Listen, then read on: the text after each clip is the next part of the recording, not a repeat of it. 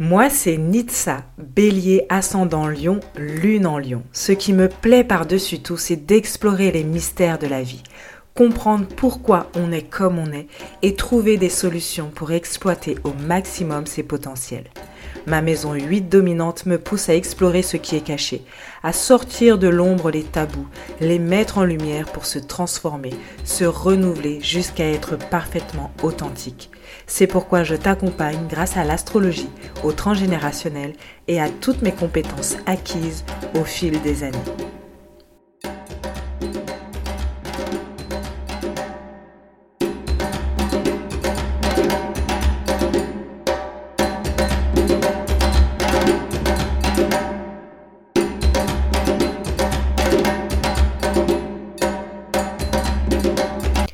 Coucou, je suis ravie de te retrouver dans cet épisode court où on va s'attaquer à une idée reçue par rapport au, transgénérationnel et à l'astrologie. Et donc aujourd'hui, c'est une idée reçue transgénérationnelle euh, qui concerne en fait les traumas transgénérationnels. Parce que ce que je vois, c'est que quand j'explique comment fonctionne euh, la transmission transgénérationnelle, à savoir que nos ancêtres ont vécu des traumas, et que ces traumas ont créé des croyances qui sont transmises de génération en génération, eh bien, il y a cette idée que hum, moi, je sais que dans ma famille, il n'y a eu aucun trauma. Il n'y a eu aucun événement traumatique. Parce que dans la tête des gens, un événement traumatique, c'est forcément un événement extrêmement lourd, hyper important, une guerre, euh, un terrorisme, l'esclavage, je ne sais quoi d'autre en fait, un événement avec une très très grosse euh, violence, un gros impact, mais euh, et voilà, c'est perçu comme ça. L'événement traumatique est souvent perçu comme quelque chose euh, de vraiment terrible, extrêmement grand et horrible. En fait, un trauma, c'est pas forcément quelque chose qui a l'air euh, très gros. C'est-à-dire que de ton point de vue, ça peut être euh, bah, anodin. Ça peut être la mort de d'un parent, le fait d'avoir d'avoir euh, fait faillite dans sa société, mais finalement, après, on a trouvé euh, un travail salarié et tout va bien. Donc on pourrait se dire, c'est pas traumatisant, ça va. Ils n'ont pas non plus vécu dans la misère pendant des années. Aucun enfant n'est mort à cause de, cette, de cet euh, événement financier. Donc un trauma, c'est pas forcément un événement qui est objectivement fort, violent. Pour certains, un même événement, en fait, ne va pas agir de la même façon pour tout le monde. Pour certains, cet événement va être clairement anodin et il va rien se passer. Et pour d'autres, eh bien, il peut euh, déclencher quelque chose. Il peut euh, déclencher une forte croyance, de fortes peurs, de fortes blessures et euh, c'est ce qui va définir finalement un trauma.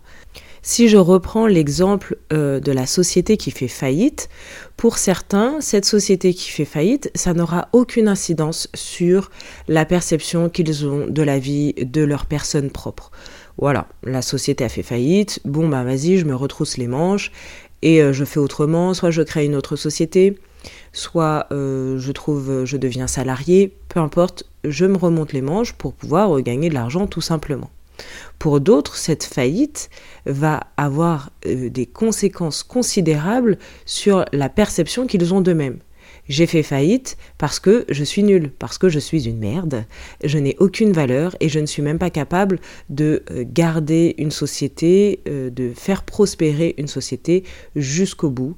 Je ne suis pas capable de ça, je n'ai aucune compétence et en fait, de toute façon, euh, créer quelque chose à partir de sa passion, ça sert à rien, puisque regarde, ma société a fait faillite. C'était ma passion euh, de créer une société, c'était mon rêve de créer une société autour de la menuiserie, par exemple, et ça a fait faillite. Les passions, ça sert à rien. Euh, et de toute façon, dans la famille, on n'est pas capable on n'est pas capable de pouvoir de pouvoir, euh, je ne sais pas, faire euh, prospérer l'argent, je ne sais pas quelle croyance pourrait ressortir encore une fois à propos de cet événement. Un événement traumatique est traumatique pour la personne parce que la personne, à ce moment-là, ça a été vécu comme quelque chose de violent. Et comme ça a été vécu comme quelque chose de violent, face à une violence, en fait, on a des réactions. Si euh, tu rentres dans une pièce et quelqu'un te fait boue, il y en a, ça va leur faire peur, et d'autres, euh, ça, ça, ça, va rien leur faire. Si ça te fait peur, tu vas avoir une réaction physique. Tu vas aussi, si tu es un enfant par exemple de 4 ans, avoir cette croyance que euh, peut-être qu'à chaque fois que je rentre dans une pièce, je risque d'avoir peur. Donc je ne veux plus rentrer dans une pièce seule. Un événement crée différentes choses selon les personnes, son caractère, son vécu, son expérience de vie, son, son vécu familial, sociétal, le contexte dans lequel il est, quel est le poids, quelles sont ses attentes dans, au moment de sa vie. C'est pour ça que quand on regarde les événements qui se sont déroulés euh, au niveau des ancêtres, il est toujours important de remettre en contexte. Contexte historique, social, culturel, économique. C'est important. Et en plus, en plus de tout ça, chaque personne réagit différemment face à un même événement, même un petit événement qui nous semble finalement assez anodin.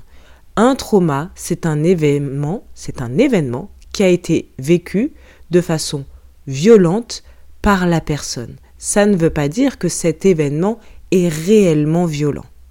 Voilà, j'espère que j'ai été claire et que ça t'a permis d'avoir une vision un peu tout autre du trauma transgénérationnel. N'hésite pas à partager, à commenter, à laisser un avis si tu peux, si tu es sur Apple Podcast, à me taguer sur Instagram et pense aussi à prendre rendez-vous avec moi si jamais tu penses que tu as besoin d'être suivi en transgénérationnel.